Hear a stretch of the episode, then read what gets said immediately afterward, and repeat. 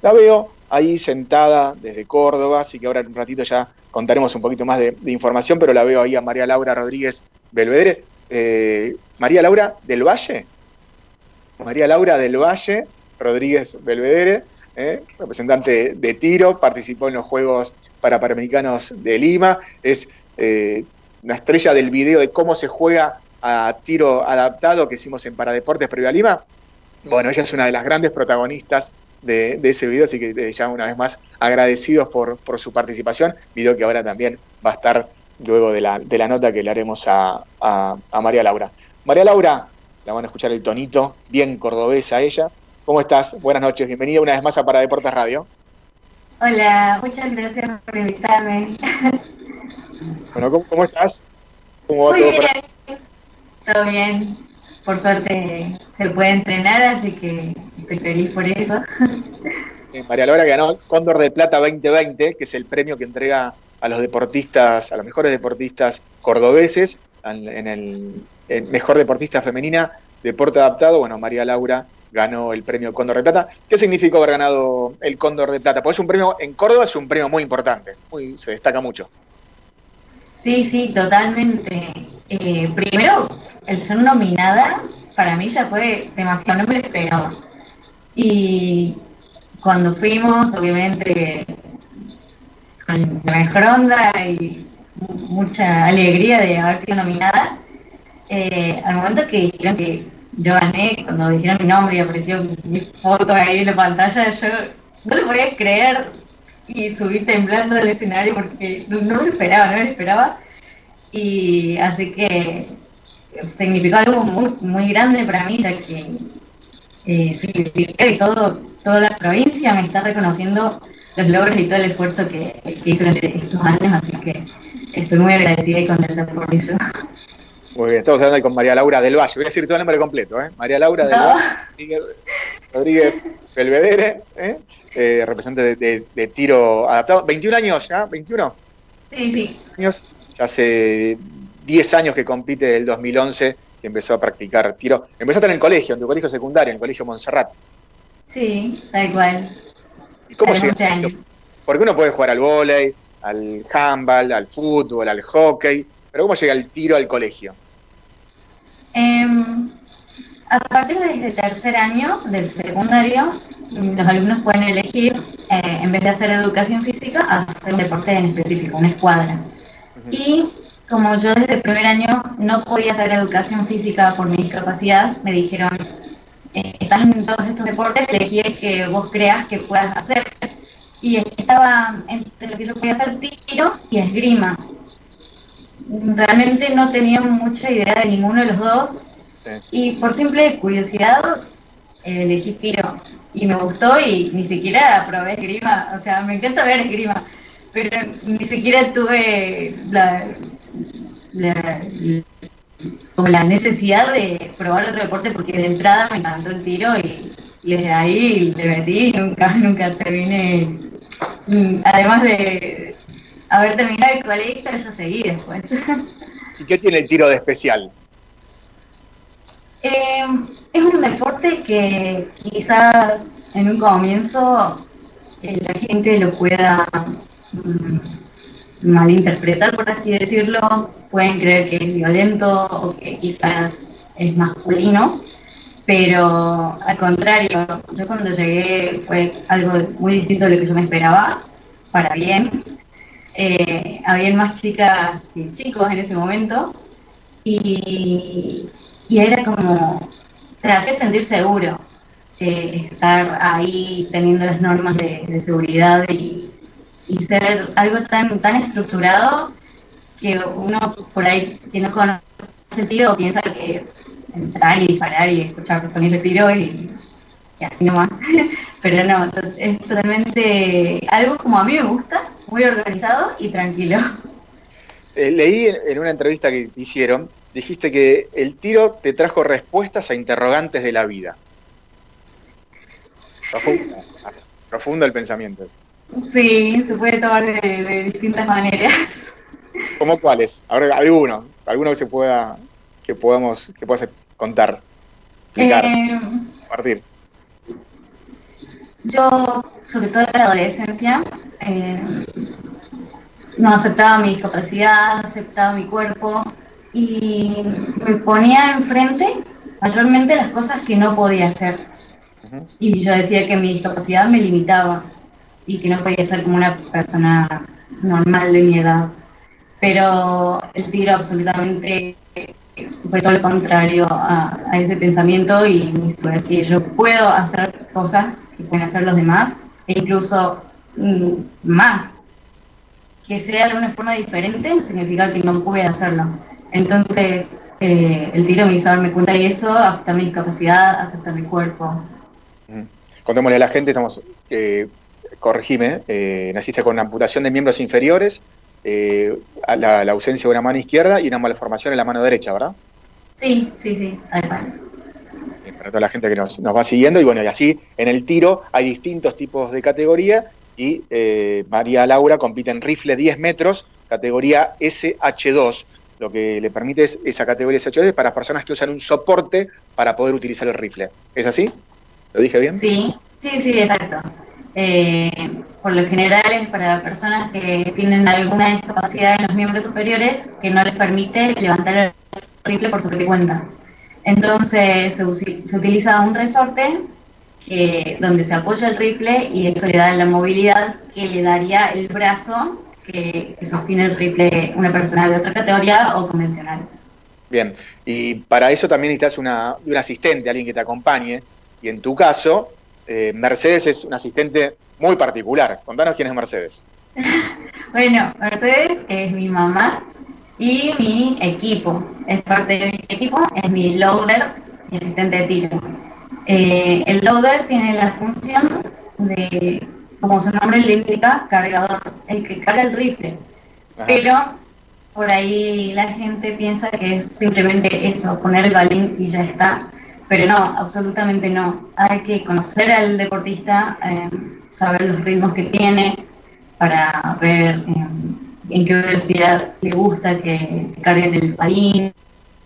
Eh, además es ella la que hace las cuestiones técnicas como el pie, mi resorte, el banco. Ella sabe cómo posicionarlos y además de que cualquier cosa que yo necesite durante la competencia, es ella únicamente la persona que puede hacerlo y que me conoce, ya sabe cómo hacerlo.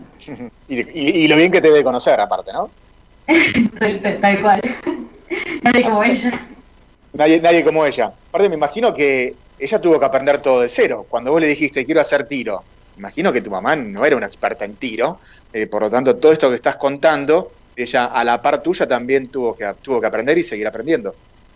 Sí, eh, yo digo que aprendimos, aprendimos juntas. Las cosas que yo voy aprendiendo también las va aprendiendo ella. Claro. Bien, bien, bien.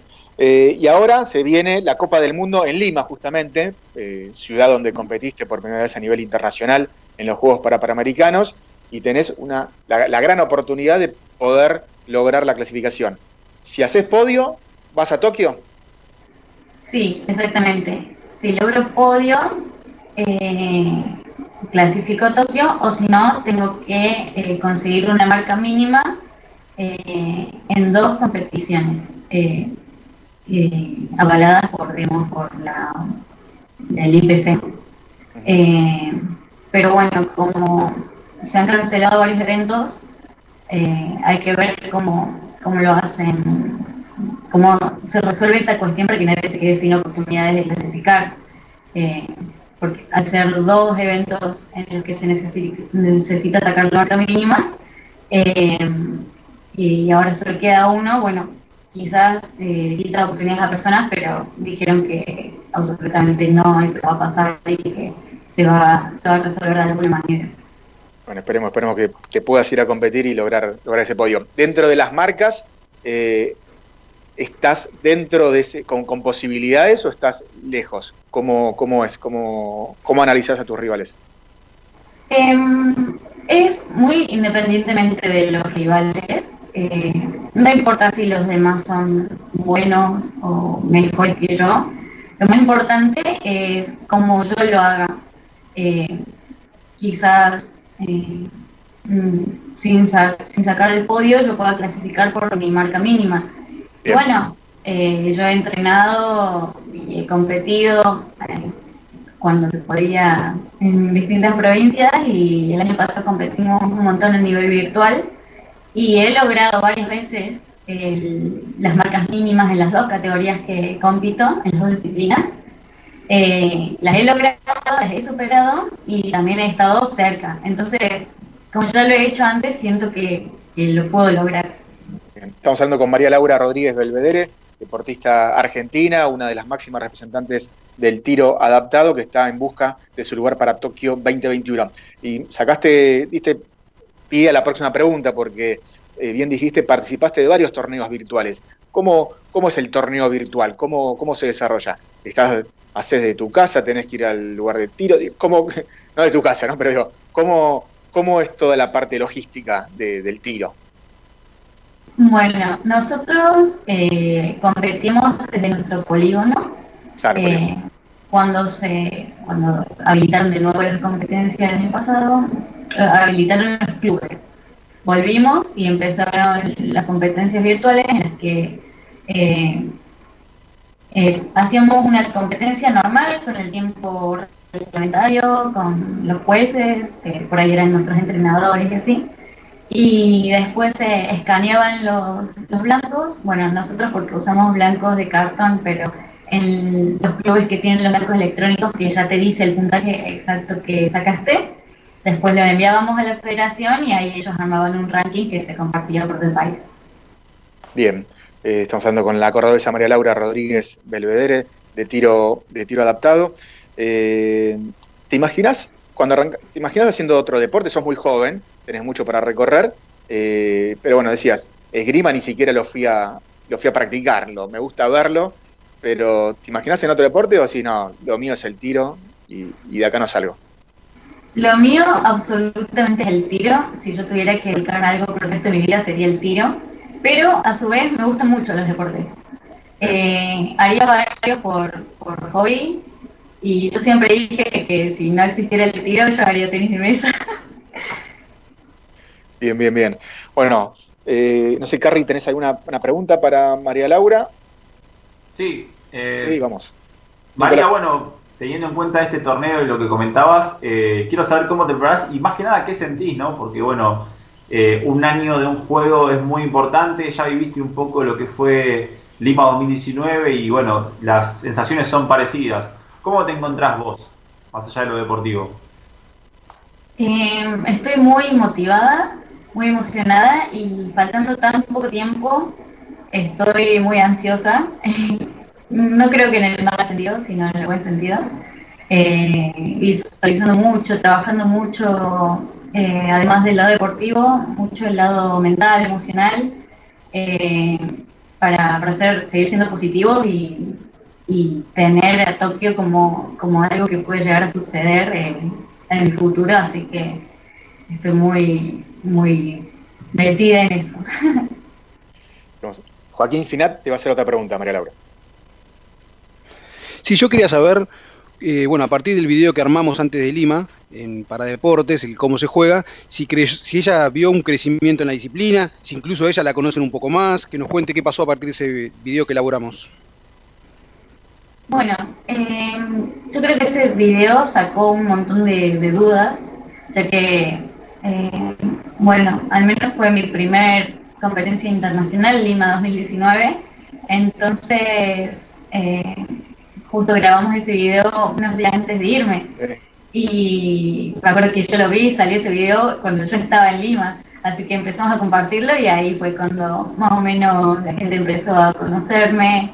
Si bien ya, ya me conocían dentro del país, eh, porque he viajado un montón de competencias provinciales, eh, y nacionales, eh, se empezó a conocer más el tiro adaptado. Y eso estuvo bueno porque en un video eh, muy visual, en el que explicamos las cosas de una manera bastante sencilla, se pudieron resolver un montón de dudas y aclarar las cosas más básicas del, del tiro adaptado para que más personas lo puedan conocer.